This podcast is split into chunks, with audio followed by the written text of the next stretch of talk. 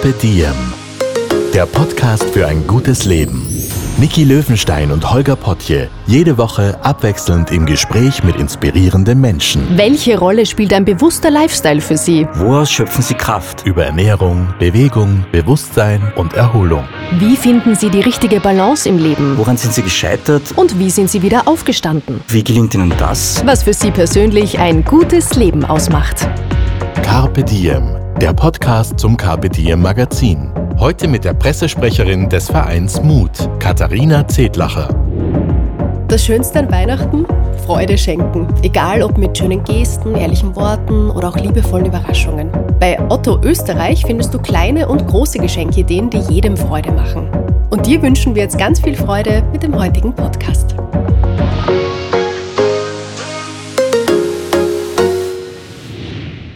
Diem heute mit Katharina Zedlacher vom Verein Mut. Hallo Katharina, ich freue mich sehr, dass wir uns heute hören. Und zwar online. Es war nämlich gar nicht so leicht, dass wir zusammenkommen. Die Vorweihnachtszeit ist nämlich gerade ganz besonders in diesem Jahr die Schnupfen, die Viren, die Grippezeit. Mich hat's erwischt, deine KollegInnen hat's immer erwischt. Also das war ein bisschen ein Hin und Her, aber yeah, jetzt sitzen wir zusammen und können plaudern und ich freue mich sehr. Danke, dass du dir Zeit nimmst. Liebe Niki, vielen lieben Dank für die Einladung und auch für die Möglichkeit für den Verein Mut, dass wir bei eurem Podcast, den Kapitieren Podcast, mitmachen können. Dankeschön. Sehr, sehr gerne. Wie geht's dir denn jetzt gerade? Wir sind beide ein bisschen angeschlagen noch, gell? Ich habe gerade das erste Mal die echte Grippe hinter mir. Puh, bumm, zack. Gratuliere, dass du die gut überstanden hast. äh, ja, wie man vielleicht bei mir auch ein bisschen hört, bin ich natürlich auch nicht ganz gesund. Aber ich glaube, das gehört gerade bei allen irgendwie dazu. ja, leider. Ja, genau. Und so, aber solange es nur das ist und wir wieder gesund werden, ist es, ist es ertragbar. Da genau. hast du genau. absolut recht. Ja, da hast du absolut recht, das habe ich mir auch gedacht. Und ich habe mir gedacht, schau, da wünscht man sich wieder unter, unter den Christbaum vor allem Gesundheit. Richtig, gell? richtig. Schön. Na dann, dann lass uns mal plaudern über deine Arbeit. Liebe Katharina, lass uns mal ein bisschen dich kennenlernen. Du bist bei Mut für die Öffentlichkeitsarbeit, für die Pressearbeit zuständig, kennst aber natürlich alle Bereiche gut. Was ist denn das für ein, für ein Verein? Mut ist ein Akronym. Also es geht natürlich einmal um den Mut, den man im Leben so aufbringen muss, für sich und für andere. Aber wofür steht es denn noch? Ja, also natürlich der Mut ist der Mut und Mut steht für Mensch, Umwelt, Tiere. Und ja, das, ähm, das also fasst gut zusammen, äh, worum sich Mut kümmert, schon seit 2005. Ähm, also es geht irgendwie um die Einheit äh, von Mensch, Umwelt und Tieren. Ähm, die, das ist das Thema Nachhaltigkeit natürlich ein sehr wichtiges. Und bei uns steht ähm, Hilfe für Menschen, Tiere, Umwelt in all unseren Projekten also im Mittelpunkt. Und das ist ähm, natürlich mit Mut auch verbunden, also im wahrsten Sinne des Wortes. Aber es fasst eben dieses Akronym schön zusammen. Was ist denn Mut für dich im Leben? Wo brauchst du Mut? Gut. Wo brauche ich Mut? Ja, also ich bin hier wahrscheinlich nicht so viel anders wie andere Personen. Ähm, Mut brauche ich für äh, neue Herausforderungen. Äh, Mut brauche ich auch in Begegnungen mit anderen Menschen. Mut ähm, brauche ich besonders dann eben in Situationen, die nicht alltäglich sind. Und ja, und Mut bedeutet auch einfach mutig, ja, im Leben zu sein, um eben auch schöne Erfahrungen machen zu dürfen und zu können. In unserer Weihnachtsfolge stellen wir immer eine karitative Organisation vor, wollen Sie ein bisschen ins Rampenlicht rücken, gerade in dieser besonderen Zeit, in der Weihnachtszeit. Aber bevor wir natürlich noch ganz genau auf eure Projekte eingehen und das, was äh, der Verein Mut alles so macht, das ist nämlich ganz schön viel, wollen wir auch gerne dich persönlich ein bisschen kennenlernen. Du sagst, okay, Mut, da bist jetzt gar nicht so viel anders als andere Personen. Stell dir mal vor, du wachst auf und hättest zehnmal so viel Mut wie normalerweise. Was würde sich denn dann für dich ändern? Was würdest du dich dann vielleicht trauen? ja, das ist jetzt, bin ich jetzt wirklich ein bisschen überrascht von der Frage. Muss ich das ist, die Frage hat, hat letztens äh, mein Kollege Holger mir gestellt und jetzt habe ich sie gleich beinhart aufgegriffen und muss sie an dich weiterreichen. Ich habe sie auch sehr herausfordernd gefunden. Hm.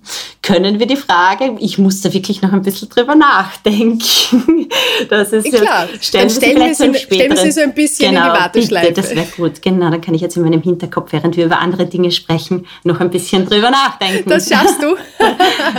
dann erzähl mal ein bisschen von deinem Weg. Wie ist dein Weg so verlaufen, dass du jetzt an diesem Platz bist? Ja, also mein Weg jetzt auch, ähm, sagen wir jetzt beruflich, ist ja doch auch ein relativ bunter. Also ich habe sehr viel schon gemacht in meinem Leben. Ähm, ich habe Politikwissenschaft und Geschichte studiert habe dann aber zum Schluss noch eine Friseurausbildung begonnen, weil das war immer mein kleiner Mädchentraum, Friseurin zu sein. Das habe ich dann auch gemacht und auch abgeschlossen und als Friseurin gearbeitet. Und ja, also bei mir ist es so, ich interessiere mich sehr für Menschen, ich interessiere mich sehr für Geschichten. Also von dem her hatte das Haare schneiden auch nicht so schlecht gepasst. Ähm, habe dann aber nach einigen Jahren irgendwie ein bisschen gemerkt, ich arbeite gern am Kopf, aber ich arbeite auch gern mit meinem Kopf und habe dann ja irgendwie auch aus meiner ähm, aus meiner Lust an Menschen und Geschichten dann ähm, auf Journalismus umgesattelt, wo ich dann auch einige Zeit aus dem Lokaljournalismus, ähm,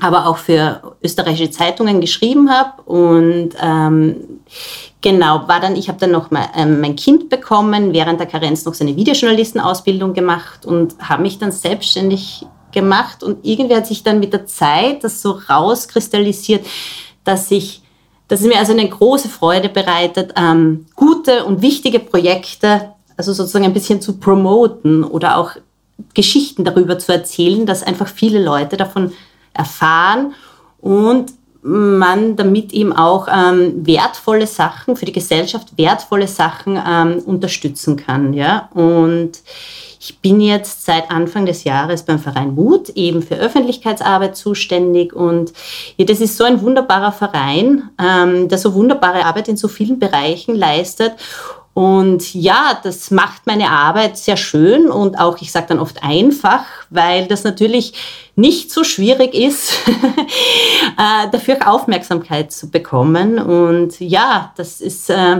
sehr schön, sind also dort sehr spannende Menschen, sowohl die für den Verein Mut arbeiten, auch, ähm, also sagen wir jetzt auch Kunden, das klingt jetzt ein bisschen seltsam, aber natürlich zum Beispiel in unseren Gratis-Sozialkreisler an der rechten Wienzeile, also es ist ein Gratis-Sozialmarkt, kommen natürlich auch viele Menschen mit unterschiedlichem Background und ja, das ist sehr spannend. Also ey, sowohl jetzt persönlich für mich als Herausforderung, also die Arbeit ähm, an sich, aber eben auch die Begegnungen und einfach auch diese Auswirkung, die meine Arbeit hat. Wow, also du hast erst studiert und dann hast du nochmal eine Lehre abgeschlossen. Ja, genau. ich habe das umgekehrt gemacht. Wow, das ist, das ist auch eher außergewöhnlich, oder? Ja. ich könnte mir vorstellen, dass gerade diese ganz verschiedenen Berufe für dich auch wirklich also viele Perspektiven eröffnet. Ja, also das ist etwas, wo ich so, kann man auch sagen, persönlich wirklich sehr interessiert bin an wirklich unterschiedlichen Lebenswelten. Ja? Also ich meine, ich erachte mich persönlich als sehr privilegiert. Also ich finde mal überhaupt, dass ich bin in Österreich zufällig auf die Welt gekommen. Das ist immer schon ein Riesenprivileg. Also wer, glaube ich, in der Welt unterwegs war und gesehen hat, wie Leben woanders funktioniert, wie Leben ausschaut, weiß dann natürlich Österreich und wie es uns hier geht und also welchen Lebensstandard wir genießen, natürlich sehr zu schätzen. Aber auch natürlich familiär, dass man aus einer Familie, wo es jetzt keine Geldprobleme kommt, natürlich, das weiß ich, also irrsinnig zu schätzen. Und umso wichtiger finde ich es persönlich, ähm, dass man eben auch offen ist, auch noch für andere Lebenswelten und andere Lebenskonzepte. Ähm, genau. Und ja, das meine ich eben mit dem Interesse an Menschen und eben ja anderen Leben, das eben anders läuft und wo man dann eben sieht, dass es für viele Menschen eben nicht, also dass die sich nicht so glücklich schätzen können, mit Privilegien auf die Welt zu kommen und ja, und denen es einfach aus verschiedenen Gründen einfach nicht wirklich toll im Leben geht. Ja. Wie machst du das denn? Wie sprichst du denn mit deinem Sohn darüber? Ich habe eine fast neunjährige Tochter und da ist das natürlich immer wieder Thema, aber sehr abstrakt, weil sie eben diese Sorgen, die du jetzt angesprochen hast, oft zum Glück natürlich nicht kennt aus ihrem eigenen Leben. Und trotzdem möchte man den Kindern ja die Realität vermitteln und zeigen, welche Lebensrealitäten gibt es da draußen und eben wie privilegiert sind sie selber und wir auch und wie dankbar können wir dafür sein. Wie gehst du da als Mama damit um? Ja, also mein Sohn ist acht Jahre ähm, und ähm, ja, also wir haben ja schon Kinder, die ja sehr viel, also sagen wir so, sehr viel checken schon und auch natürlich Fragen stellen. Also es ist jetzt nicht so, dass, man, dass ich ihm jetzt ständig, also sage ich, finde das auch übertrieben, wenn man zum Beispiel, wenn er nicht fertig ist, dass man sagt, die Kinder, das berühmte, die Kinder in Afrika wären froh, wenn sie das Essen hätten. Ich meine, könnte man natürlich immer so, aber das erzeugt ja auch irgendwie äh, schlechtes Gewissen oder, also, also ich weiß nicht, das ist, empfinde ich jetzt nicht als den als den tollen Zugang, aber ich sage es oft so situationsbezogen. Wenn wir jetzt zum Beispiel heute in der Früh hat es geschneit und wir sind zur Schule und oft, wenn wir im Winter unterwegs sind und wir sehen dann auch Menschen, also bei mir in der Nähe ist auch so eine Tagesstätte, wo obdachlose Menschen eben Essen und, ähm, und Gewand und sowas bekommen. Und wenn wir dann auch sehen, dass Leute zum Beispiel auf der Straße sind oder wir gehen und uns ist kalt, dann sage ich ihm, ja, wie froh müssen wir sein, ähm, dass wir nach Hause gehen können und eine warme Wohnung haben. Ja? Und ich versuche ihm auch öfters, wenn, also wir haben natürlich, ähm, also mein Sohn würde ich sagen, ist auch sehr privilegiert und wir wollen natürlich, wir lieben unsere Kinder und wir wollen ihnen natürlich auch alles Schöne geben. Ähm, natürlich sind sie eigentlich sehr verwöhnt und haben wahrscheinlich zu viel. das kennen wir ja manchmal als Situationen. Und ähm, ihm dann schon auch manchmal sagen, ähm, du, das, du weißt schon, wie viel es kostet, ich muss dafür arbeiten gehen, wenn dann Diskussionen aufkommen, dass er nicht in die Schule will oder er möchte jetzt zu Hause bleiben, auch ihm auch wirklich klar machen, du, ähm, ja, im Leben, wir, ich muss arbeiten gehen, dein Papa muss auch arbeiten gehen, du musst jetzt in die Schule gehen. Ja, das einfach in so ein bisschen ein, ihm dadurch einfach auch klar machen, dass jetzt nicht so selbstverständlich ist, ja. Also auch ein bisschen diese Selbstverständlichkeit manchmal ein bisschen vor ihm in Frage stellen oder ihm das halt auch auf diese Art und Weise eben irgendwie klar zu machen. Ja, den Fokus nochmal auf die Dankbarkeit zu legen. Mhm. Genau, ja. Eben das Dankbarsein und genau, und eben das nicht das selbstverständlich nehmen. Das Bewusstsein, ja. Genau, einfach glaube ich, dieses eben dieses Bewusstsein und schon auch dieses Bewusstsein, dass es eben viele Menschen gibt, denen es eben nicht so gut wie uns geht. Ja.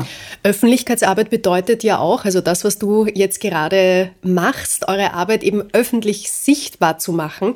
Wie, wie schwierig ist das denn jetzt gerade, den Fokus auf das soziale Engagement zu lenken, in einer Zeit, wo Aufmerksamkeit so ein wertvolles Gut ist und alle Firmen und alle, alle Geräte, die wir in der Hand haben, eigentlich unsere Aufmerksamkeit auf sich ziehen möchten.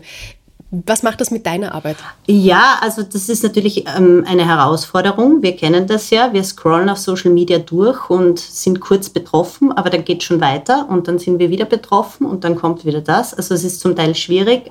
Wichtig, was jetzt Öffentlichkeitsarbeit angeht, finde ich, ist halt immer wirklich gute Aspekte zu finden, die Menschen berühren. Ja? Menschen, das Menschliche äh, berührt, glaube ich, Menschen am meisten und indem Menschen eben auch ja, angesprochen werden im Sinne von, ja, eben auch, dass sie mit Lebenswelten konfrontiert sind, die sie auch in einer gewissen Weise, ich meine, das klingt jetzt vielleicht heftig, die sie betroffen machen. Also soll jetzt nicht immer nur so, also ich geht nicht immer nur um Betroffenheit, aber schon die etwas auslösen in den Menschen. Und ähm, ja, der Verein Mut ist äh, in seinen Projekten, also es ist wirklich wichtige Arbeit und macht bei so vielen Menschen einen Unterschied. Das sind gute, das sind einfach, für meine Arbeit sind einfach gute Geschichten ähm, ein wichtiges Thema, ja. Und das klingt jetzt auch ein bisschen,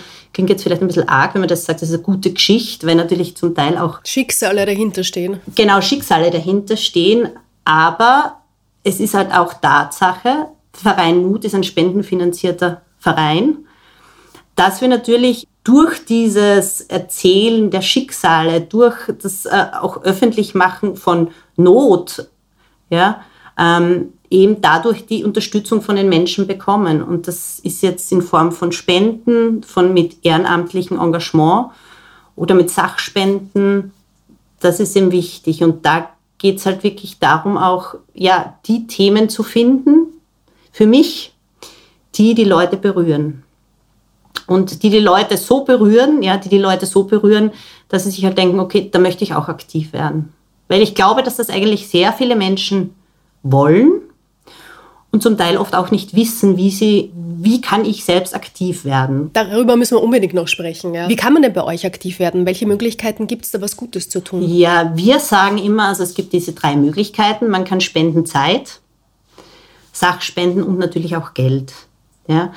Also wir haben, also der Verein Mut äh, könnte nicht funktionieren ohne ehrenamtliche Helfer und Ehrenamtliche, die bei uns mit äh, mitarbeiten. Äh, freuen wir uns immer sehr. Das brauchen wir für unsere Projekte, dass wir die auch durchführen können. Da unsere Arbeit eben, das werden wir dann auch noch besprechen, die einzelnen Bereiche, aber halt irrsinnig viel in der Obdachlosenhilfe ist, auch Wohnhilfe. Äh, auch mit Lebensmittelrettung, die dann eben in unserem gratis Sozialkreisler an Bedürftige gratis weitergegeben. Ich betone das gratis immer so, weil, weil unsere, unser Sozialkreisler wirklich einer der wenigen ist, wo die Leute wirklich gratis die Sachen bekommen. Also da ist nicht notwendig, dass man 10 Euro zahlt, sondern man kriegt die Sachen wirklich gratis. Das ist wie ein, also Kreisler, wie, wie ein kleiner Lebensmittelmarkt. Genau, wie ein kleiner Lebensmittelmarkt, wo ähm, wir haben sogenannte Mutkarten, weil es ist jetzt, wir haben das jetzt gemerkt, wir werden auf das sicher auch noch zu sprechen kommen, ist natürlich eine Zeit, wir sind eigentlich in einer Krisenzeit. Ja. Wir haben den Krieg in der Ukraine, wir haben eine Energiekrise, man muss es so sagen. Also ich glaube, jeder, der jetzt seine Stromabrechnung bekommt, ähm, weiß, ähm, dass, also, dass die Energie ähm, ja gerade ein schwieriges Thema ist für viele Menschen. Und wir haben natürlich Corona ist auch immer noch ein Thema, das auch Auswirkungen hat. Und eigentlich ist es eine Vierfachkrise, weil die Inflation und die Teuerungen natürlich auch viele Menschen betreffen. Genau, und das war eben bei unserem gratis Sozialkreisler. Wir haben jetzt schon in den letzten Monaten, also es war zum Teil voriges Jahr, wenn man jetzt das so zeitenmäßig äh, sagt, im Vorjahr waren circa 30 bis 35 Personen am Tag bei uns im gratis Sozialkreisler. Und es waren jetzt zum Schluss, dann sind zum Teil schon 100 Leute pro Tag angestanden. Und das war natürlich dann jetzt auch schwierig von der Logistik für uns zu handeln. Und wir haben sogenannte Mutkarten. Da wird man registriert. Das heißt jetzt aber nicht, dass man da jetzt ähm, getestet wird, ob man eh nicht genug verdient. Aber da geht es nur um, dass man den Namen gibt.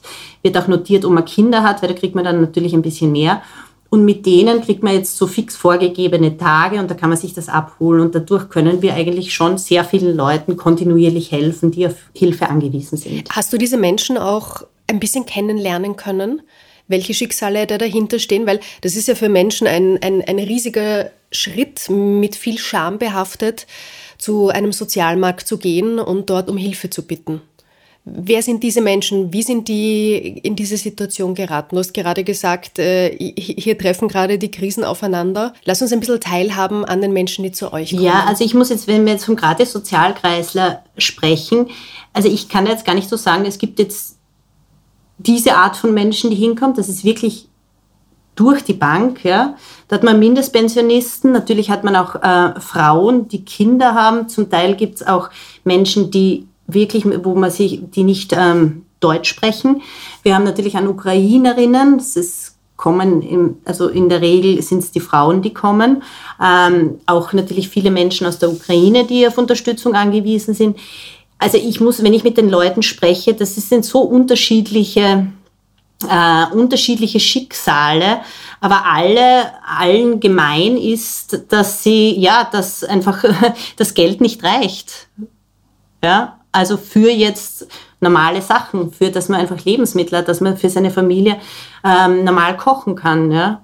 Und ähm, das ist, ja, das, ich sage eben wirklich unterschiedliche, das ist äh, schwierig zu sagen. Es sind oft Menschen, die natürlich erst frisch nach Wien gekommen sind, die dann durch Mundpropaganda davon erfahren, ähm, aber eben auch wirklich eingesessene Wiener, die eben aus welchen Gründen auch immer wirklich nur wenig Pension haben, älter sind und wo sich das einfach auch vorne und hinten nicht ausgeht. Sachspenden hast du schon angesprochen, die ihr sammelt. Mhm. Erzähl uns was darüber, weil es gibt viele Menschen, die gerne Dinge spenden möchten. Was sucht ihr und wie läuft das ab? Wo kann man sie hinbringen? Also ich fange mal gleich an, wo man sie hinbringen kann. Also unser Vereinszentrum ist in, auf der rechten Wien-Zeile Nummer 37 wo auch unser Sozialkreisler ist. Dort kann man gerne die Spenden, ähm, die Sachspenden hinbringen. Was suchen wir? Wir machen im Winter jetzt auch einmal wöchentlich ähm, Ausfahrten, unsere Yes We Care Ausfahrten zu obdachlosen Hotspots. Dafür brauchen wir Wintergewand, angefangen auch von, ähm, von Jacken über Schuhe, auch Schlafsäcke, also alles, was warm hält. Ja? Also da appellieren wir auch immer daran, dass das halt wirklich auch hochwertige Sachen sind, also einfach Sachen, die wirklich warm halten. Und dann, was brauchen Menschen noch? Ähm, Hygieneartikel ist auch ganz was Wichtiges. Also wir fahren bei unseren Ausfahrten und generell gibt es von uns die Hygienetaschen. Da gibt es die für Männer und für Frauen. Das sind wirklich Taschen mit ähm, äh, angefangen von das Zahnpasta über Shampoo, einfach die wichtigsten Sachen. Die Frauentaschen haben eben auch noch ähm, ähm, für die Periode, also frauenspezifische Hygieneartikel dabei, ähm, dass sie das bekommen. Ähm, ja, Lebensmittel jeder, Al jeder Art, besonders haltbare Lebensmittel. Ja, also das wären jetzt so die Sachspenden, die wir brauchen. Genau. Und aber auch unabhängig davon, generell Kleider spenden, weil es natürlich zu uns auch Leute kommen, die dann auch stöbern und auch ähm, zum Beispiel Gewand für Kinder brauchen. Ja. Wer jetzt Fragen hat, wer euch direkt kontaktieren möchte, einerseits bei uns natürlich in den Show Notes ist euer Kontakt zu finden und es gibt natürlich eine Website, wo ihr dann auch jederzeit erreichbar seid. Wir haben jetzt gesprochen über Obdachlosenhilfe, da engagiert ihr euch. Wir haben gesprochen über Lebensmittelausgabe. Wir haben Menschen, Umwelt, Tiere, also noch ganz viele andere Bereiche und ganz viele andere Projekte, die ihr habt. Lass uns da so ein bisschen in die einzelnen Projekte und Geschichten eintauchen, damit man auch so die Vielfalt von euch mitbekommt. Freude schenken muss nicht viel kosten. Entdecke jetzt viele kleine Aufmerksamkeiten für deine Liebsten auf ottoversand.at. Umwelt, Tiere und Pflanzen sind ein großes Thema. Wie engagiert ihr euch da? Ja, also das Thema Umwelt und Nachhaltigkeit und sorgsamer Umgang mit unseren Ressourcen, also mit den Ressourcen der Umwelt steht, also ist bei uns natürlich sehr wichtig. Da haben wir ein ganz, das muss ich immer erwähnen, weil das finde ich ein wirklich ähm, Megaprojekt, das heißt Stadtland Mut. Es hat uns ein Demeter-Bauer im Machfeld einen 2000 Quadratmeter großen, ähm, großes Feld zur Verfügung gestellt, wo wir äh, Gemüse anbauen und zwar nur Biogemüse. Und das muss man jetzt so sagen, wir kaufen da schon Samen und auch Pflänzchen zu. Jedoch machen wir auch, was wir auch machen ist, wir kennen das alle von Supermärkten ähm, im Sommer. Da werden ja zum Beispiel auch Tomatenpflänzchen und sowas angeboten. Werden die jetzt von normalen Kunden für ihre Gärten nicht, äh, nicht genutzt und nicht gekauft, stehen die auch immer im Supermarkt und werden dort zum Teil äh, gehen ein. Die retten wir, wir beppeln die auf, ja, und sofern, insofern sie Biogemüse sind, bringen wir die aufs Machfeld, setzen sie dort ein, dort wachsen die und unsere Ernte kommt dann wieder zurück ins Vereinszentrum und kommt wieder in unseren Gratis-Sozialkreisler, in den Verteiler und das wird wieder bedürftigen Menschen zurückgegeben. Also das ist zum Beispiel so ein wirklich schöner, nachhaltiger Kreislauf, wo eben dieses Thema Umwelt durch das ganze, durch Bio, durch den Bioanbau, ähm, auch die Menschen, die natürlich dann das ist frische Gemüse, weil eben besonders bei Leuten, die wenig Geld haben, das muss man sich jetzt mal vorstellen, wir haben wahrscheinlich vielleicht auch nicht immer das Geld für hochwertiges, nährstoffreiches Biogemüse. Ja? Und wenn ich jetzt wenig Geld habe oder auch zum Teil auf der Straße lebe, ist natürlich gesunde Ernährung wahrscheinlich zum Teil äh, jetzt nicht vielleicht meine größte Priorität, aber ich habe auch wirklich zum, vielfach nicht die Möglichkeit, dass ich mich gesund ernähre. Hier kriegen bei uns die dann wirklich gutes Gemüse. Ist natürlich so, dass wenn dann der Salat reif wird, wir natürlich irrsinnig viele Paletten Salat haben, die wir gar nicht verteilen können. Die bringen wir auch dann zu anderen Institutionen, wie zum Beispiel zum Neunerhaus oder auch in unsere Wohnhilfe, über die ich dann auch noch sprechen möchte. Äh, unsere Wohnhilfeprojekte, wo natürlich die Bewohner dann auch hochwertiges Gemüse bekommen. Wow, das ist großartig. Ja, also Stadtland Mut, das, wir haben da auch so ein Crowdfunding, ähm, das kann unterstützt werden. Und also der Acker ist jetzt quasi unter Anführungszeichen geschlossen worden. Also jetzt wurden noch die letzten Sachen geerntet. Winterpause. Aber das ist wirklich ja. Winterpause, genau. Aber es geht dann eigentlich dann auch relativ bald auch wieder los, dann im Frühjahr, weil es war auch eben jetzt auch noch so, weil es gibt ja doch Wintergemüse und Herbstgemüse, was noch lange am Feld ist und dann erst geerntet werden kann. Und ja, das ist ein wirklich sehr schönes Projekt und ähm, ja, da freuen wir uns schon wieder nächstes Jahr, wenn es wieder losgeht am Acker. Und die Wohnhilfe hast du gerade angesprochen? Mit der Wohnhilfe hat der Verein Mut auch begonnen. Das war 2005. Also unser Vereinsvorstand, der Didi, hat damals mit seiner Lebensgefährtin damit begonnen. Also so das zentrale Thema war, dass ich, dass man, also dass man Kinder, die gemeinsam mit ihren Eltern von Obdachlosigkeit bedroht sind oder waren, dass man denen Hilfe bietet. Ja? Und das war sozusagen die Wohnhilfe, war so der Startschuss, wo man einfach Wohnraum diesen Menschen aus ganz niederschwellige, unbürokratische Weise ähm, zu, zur Verfügung stellt. Wir sind auch so in unseren Wohnhilfeprojekten, ist wirklich auch so, dass das zum Teil auch Leute sind, die nirgends mehr einen Anspruch haben, können, kriegen bei uns noch einen Platz, also Übergangswohnungen und also wird ihnen einfach Wohnraum ermöglicht, obwohl sie eben schon diesen klassischen äh, Vorgaben, ich brauche den Pass oder ich muss EU-Bürger sein oder ich brauche das, eben nicht entsprechen, eben die Möglichkeit haben, dass sie trotzdem wohnen. Ja. Und ähm, also die Wohnhilfe besteht mittlerweile, also die ist ja auch also alles kontinuierlich seit 2005 natürlich gewachsen, es sind sehr viele Projekte dazugekommen. Also in der Wohnhilfe haben wir die Mapaki-Wohnungen. Mapaki steht für Mama, Papa, Kind. Also es ist eine Riesenwohnung mit Zimmern, wo sieben Familien untergebracht werden können. Das sind halt wirklich äh, Familien, die unmittelbar vor Obdachlosigkeit bedroht, äh, bedroht sind. Die sind dann bei uns. Es gibt eine Gemeinschaftsküche. Die werden natürlich auch von Sozialarbeiterinnen äh, betreut. Es gibt auch psychosoziale Unterstützung. Und da wird versucht, wird ihnen geholfen, eben auch wieder eine normale Wohnung zu bekommen. Und wir haben auch ähm, das Refugium. Ähm, Refugium das sind, ähm, das ist eine wirklich schöne, schöne Wohnanlage, die ist speziell für Frauen, in einer wirklichen Krisensituation, die mit ihren Kindern einfach von zu Hause weg müssen. Aus welchen Gründen auch immer. Ist natürlich häusliche Gewalt spielt eine große Rolle. Ähm, und die sind dort in den Wohnungen, ähm, die wirklich schön eingerichtet sind mit privaten Badezimmern und die sind dort wirklich schön eingebunden. Wir haben auch eine Traumatherapeutin, eine Therapeutin dort. Und wir versuchen eben in unseren Wohnhilfeprojekten den Leuten einfach Unterstützung also Hilfe zur Selbsthilfe anzubieten. Dass sie eben, weil das ist jetzt immer so, wenn man da so von spricht, dann tut man immer so, mein Gott, die sind zu arm. Aber wir dürfen nicht vergessen, das sind irrsinnig starke, über dem Refugium, das sind irrsinnig starke Frauen mit irrsinnigen Ressourcen, die, denen schlimme Sachen passieren und die aber trotzdem für ihre Kinder da sind, stark sind.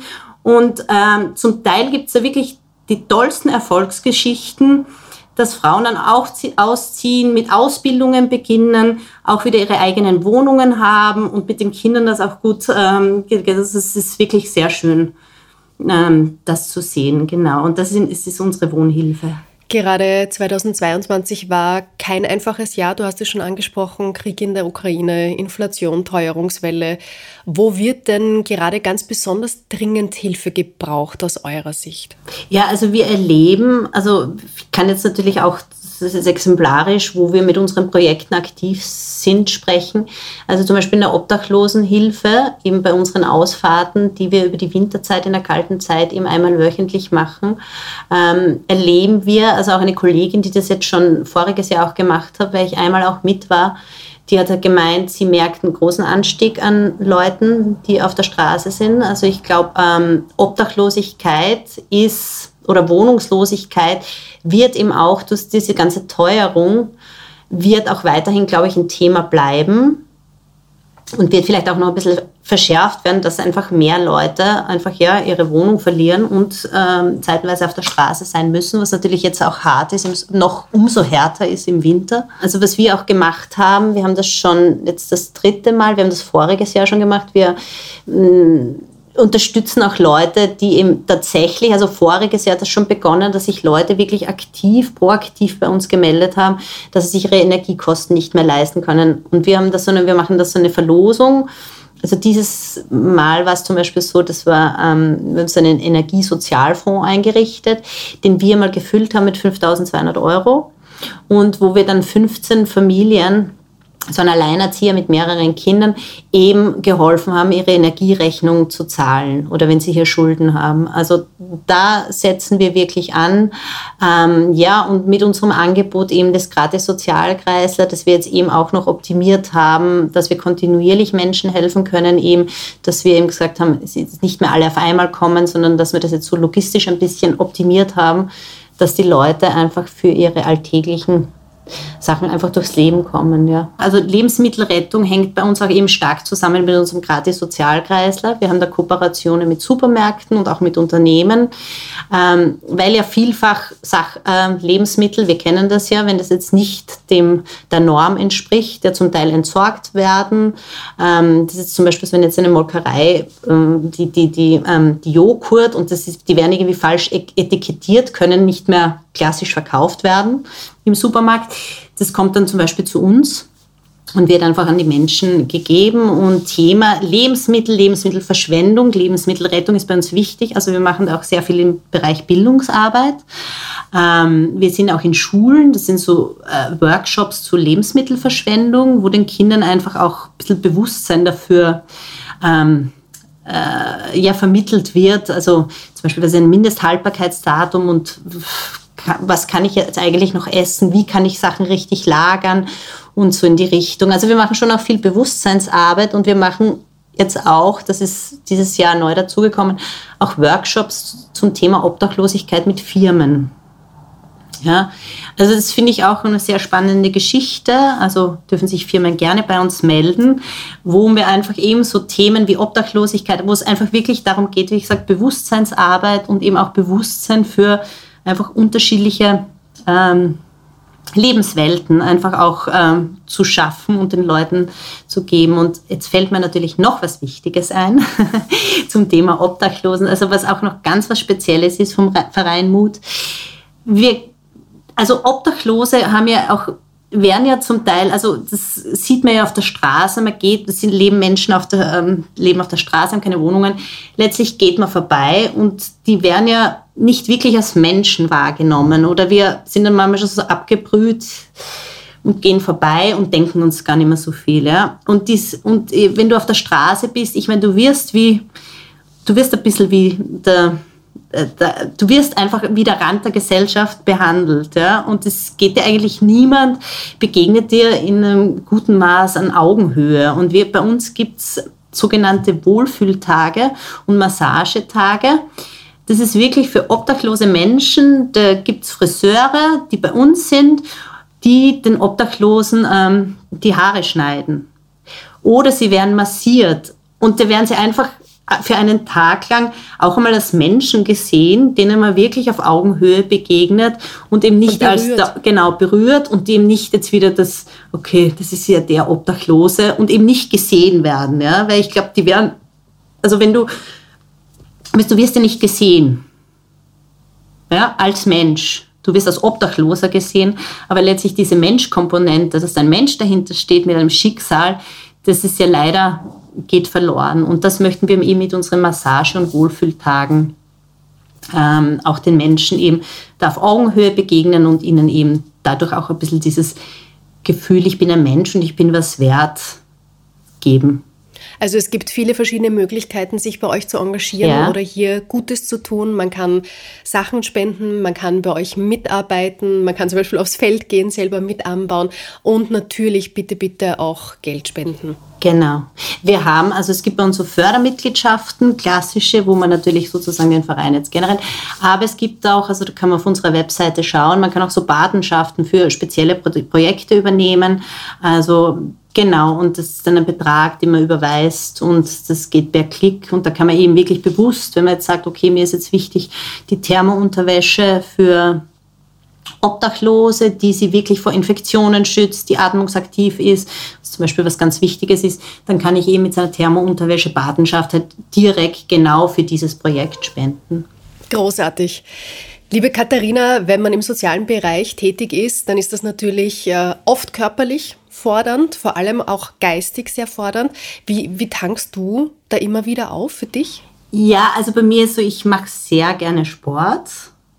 Ähm, das merke ich, ähm, holt mich immer gut runter, erdet mich auch. Ich, es ist natürlich so, das ist jetzt wahrscheinlich sehr klassisch. Äh, ich mache auch Yoga, ich meditiere.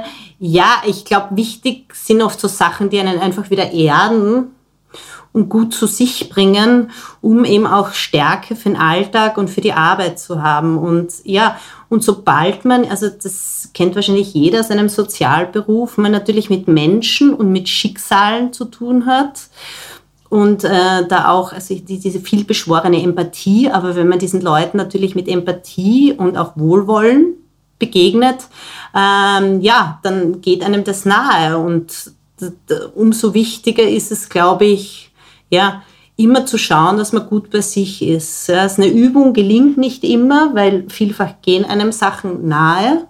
Manchmal ist auch so, dass zum Teil oft kommt auch vielleicht, ähm, das glaube ich im Sozialbereich auch vielleicht dann manchmal Enttäuschung mit. Ja? Also sehr viele Gefühle, die da auch auftauchen. Enttäuschung, weil vielleicht etwas dann doch nicht so lauf, läuft, wie man sich das erwartet hat. Oder vielleicht ist man dann manchmal auch ein bisschen enttäuscht von irgendjemandem, den man äh, vermeintlich glaubt zu helfen. Also das ist ja sehr viele menschliche Komponenten, die da zusammenkommen. Und ja, und ich glaube, da ist halt wichtig, tolles Wort, gute Selbstfürsorge zu betreiben und ja, auf sich selbst zu schauen und schön bei sich zu bleiben und natürlich auch Grenzen zu ziehen, ja. Das stimmt, Abgrenzungen sind da natürlich ein ganz großes Thema. Mhm. Was macht denn für dich ein gutes Leben aus? Das ist das, worum es bei unserem Podcast geht. Hier dreht sich alles um das gute Leben. Das Leben ist nicht immer nur gut, aber es geht darum, trotzdem das Gute zu sehen und zu finden. Was macht für dich ein gutes Leben aus? Ja, also ein gutes Leben macht für mich aus, das ist schon wieder so eine Frage. Du erwischt mich, erwischt mich dann immer bei so Sachen, eigentlich so grundsätzliche Fragen, die man eigentlich parat haben sollte. Ich würde sagen, ein gutes Leben ist, wo man eine gute Balance findet aus einem gewissen Egoismus, klingt jetzt vielleicht böse, aber wo man eine gute Balance findet, dass es einem selbst gut geht, aber man auch gut für die Gesellschaft und in der Gesellschaft ist. Das ähm, ist jetzt nur, weil man sozial ist oder sich über andere Gedanken macht, heißt das ja nicht, dass man jetzt ein spaßbefreites Leben führen muss. Ja? Also jetzt ist zum Beispiel Thema Spaß, Humor, auch Genuss. Das sind ähm, Themen, die, glaube ich, jeder in irgendeiner Art und Weise, so schwer es auch manchmal sein kann, das nicht verlieren sollte. Und das ist für mich, glaube ich, was Wichtiges, ja, immer ein bisschen den Spaß, den Humor und äh, zu behalten. Ja. Hast du da schon Kontakt gehabt mit äh, Kunden, Kundinnen, Menschen, mit denen ihr zusammenarbeitet oder auch deinen Kolleginnen, wo du sagst, boah, dieses Gegenüber, das hat mir irgendwie so viel gegeben, da kann ich mir was mitnehmen, da kann ich mir was abschauen, wie der das Leben anpackt? Ja, also ich muss immer diese Geschichte erzählen, weil ich finde, das ist ja wirklich eine, eine irrsinnig spannende Geschichte. Wir haben bei uns im Team den, den Shandor, ja, und der Shandor ist jetzt äh, mittlerweile seit fünf Jahren beim Verein Mut. Er war davor 15 Jahre obdachlos und hat auf der Straße gewohnt. Und die, also der ist für mich immer, wenn ich diese Geschichte erzähle, bin ich wirklich voller Bewunderung. Also er hat auch Probleme mit Alkohol gehabt und war wirklich 15 Jahre auf der Straße und war dann einmal als Klient, also als Kunde bei uns beim Verein Mut und hat angefangen mitzuarbeiten, hat wirklich die Entscheidung getroffen vor, er hatte sein Fünf-Jahr-Jubiläum hm, im Frühjahr dieses Jahres und hat vor fünf Jahren dann wirklich gesagt, nein, er hört mit dem Alkohol komplett auf hat das durchgezogen, ist bei uns in der Lebensmittel, also in der Lebensmittelverteilung im gratis Sozialkreisler mittlerweile also ein fixes Mitglied. Er hat seit zwei Jahren, er war anfänglich noch in ähm, Wohnung, die ihm vom Verein Mut eben auch zur Verfügung gestellt wird und wohnt aber seit zwei Jahren in seiner eigenen Gemeindewohnung. Und das ist, also jedes Mal, wenn ich den Chandor sehe, auch mit seiner wie er mich immer begrüßt. Also einfach mit dieser Lebensfreude und dieser, diesen guten Vibe, den er ausstrahlt, ist es jedes Mal für mich immer so, das geht mir richtig nahe und ich denke mal, Shanda, du bist einfach super was du gemacht hast. Also das ist also nach 15 Jahren auf der Straße wirklich diesen Absprung und auch diese Möglichkeiten und auch Chancen zu nutzen und da auch dran zu bleiben. Also das ist für mich jedes Mal also Wahnsinn, ja. Also also das ist für mich die Stärke oder auch mit der Wohnhilfe, wenn ich dort miterlebe zum Teil die Schicksale von Frauen und aber trotzdem mit welchem Willen die äh, noch weitermachen. Und ich finde, das ist für mich auch wirklich was Schönes zu sehen an so Menschen, die durch wirklich durch tiefe Täler schon gegangen sind, dass sie das trotzdem so diesen, vielleicht ist da auch das Wort Mut richtig, ja, also wirklich den Mut aufbringen, weiterzumachen und nicht aufzugeben und ja, und es dann auch wirklich schaffen, ein für sie gutes Leben zu führen. Das ist eine großartige Geschichte. Danke, dass du die mit uns teilst. Ganz tolle Inspiration, auch dahingehend, dass man nicht den Mut, wie du sagst, verlieren soll, nach vorne zu blicken, egal wie tief man gerade gesunken ist. Und dass es keinen Zeitpunkt gibt, an, an dem man aufgeben muss, sondern irgendwo gibt es immer einen, einen Lichtblick. Ja, das ist zumindest die Hoffnung. Genau, das ist manchmal natürlich schwierig in, ich meine, das kennt man ja meistens, kennt man ja von sich selbst auch. Es ist dann, also wenn es scheiße läuft, läuft es dann meistens besonders scheiße. Und natürlich ist dann schwierig, auch diese Motivation und auch noch den, den Glauben, dass es wieder wird, zu finden. Aber ja, es ist und es gibt Hilfe, eben auch für viele Leute, eben auch durch den Verein Mut. Zum Glück Grundsätzlich gibt es ja eben, muss ich wieder sagen, wir leben in Österreich, Gott sei Dank auch viele Angebote, die Menschen in Krisen eben in Anspruch nehmen können, damit es ihnen wieder besser mhm. geht. Mhm. Bald ist Weihnachten. Die Menschen, die uns jetzt zuhören, machen sich vielleicht schon Gedanken über den Heiligabend oder machen sich sicher schon Gedanken oder vielleicht sogar schon seit Tagen Vorbereitungen. Lass uns mal über dein Weihnachten sprechen. Was ist denn so der schönste Moment für dich an Heiligabend? Ich komme ursprünglich aus der Steiermark, wo meine Familie auch noch wohnt. Für mich ist Weihnachten schon eigentlich ein Familienfest, ja. Ähm, genau, und ähm, es ist, ich habe noch zwei Schwestern, die auch hier in Wien wohnen. Also meistens ist es so, dass wir gemeinsam ähm, dann in die Steiermark fahren.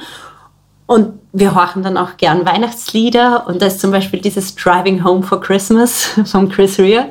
Und das sind so Momente, die, ja eh, das passiert eigentlich fast jedes Jahr und das sind so schöne Momente für mich. Das ist so, also irgendwie Weihnachten lebt auch von der Wiederholung. Also es ist irgendwie so auch ein bisschen diese Ähnlichkeit. Die Ritualität. Von Weihnachten, die Rituale, ja genau. Also das ist das und ähm, das finde ich eigentlich sozusagen das Schönste. Ja, einfach so ein bisschen auch, oft ist es dann eigentlich auch die Vorfreude. Liebe Katharina, ist dir schon etwas eingefallen, wenn du morgen aufwachst und äh, zehnmal so viel Mut plötzlich im Leben hättest? Was wird sich verändern?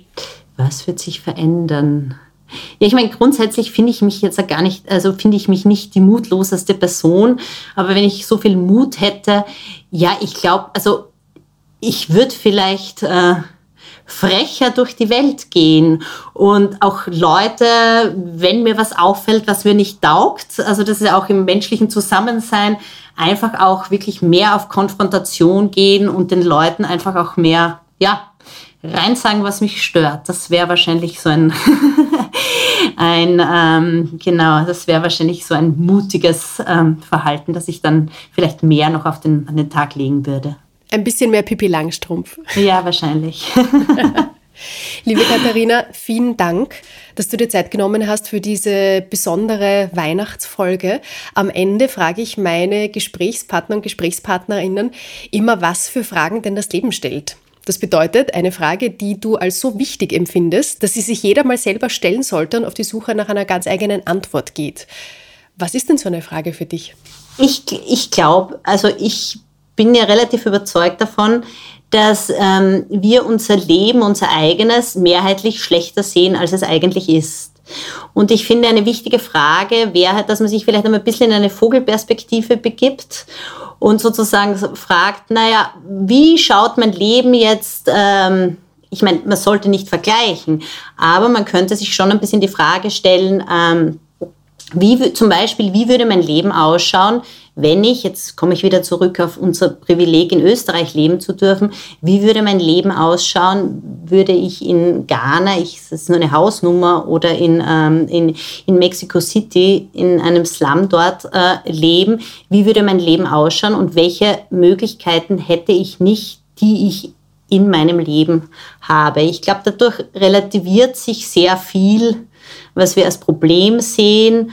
Und es kann uns schon ein bisschen helfen, auch ja, genau, einfach ein bisschen dankbarer zu sein und ja, eben alles wieder ein bisschen in Relation zu sehen. Vielen Dank für diesen Perspektivenwechsel. Danke für eure Arbeit und den Mut. Ich wünsche dir ganz, ganz schöne Weihnachten dir und deinen Lieben und natürlich allen MitarbeiterInnen bei dir im Verein und hoffe, dass wir uns im nächsten Jahr gesund begegnen. Liebe Niki, vielen lieben Dank für die Möglichkeit, für die Einladung und ich wünsche dir auch ganz schöne Weihnachten mit deiner Tochter und Dankeschön. einen guten Start dann ins neue Jahr. Und Jawohl, vielen lieben Dank. Dankeschön. Apropos Start ins neue Jahr, wie immer gönnen wir uns bei Diem im Jänner einen kleinen Winterschlaf, bereiten uns dann vor aufs neue Jahr und sind ab Februar wieder mit frischen Folgen für euch da, freuen uns schon sehr auf euch, wünschen euch bis dahin natürlich schon mal schöne Weihnachten und wir kommen aber dann nächste Woche noch einmal mit einer ganz, ganz tollen Spezialausgabe, in der wir auf das Jahr zurückblicken und zwar mit dem ein oder anderen speziellen Gast. Wir freuen uns schon. Danke, bis zum nächsten Mal. Schöne Woche.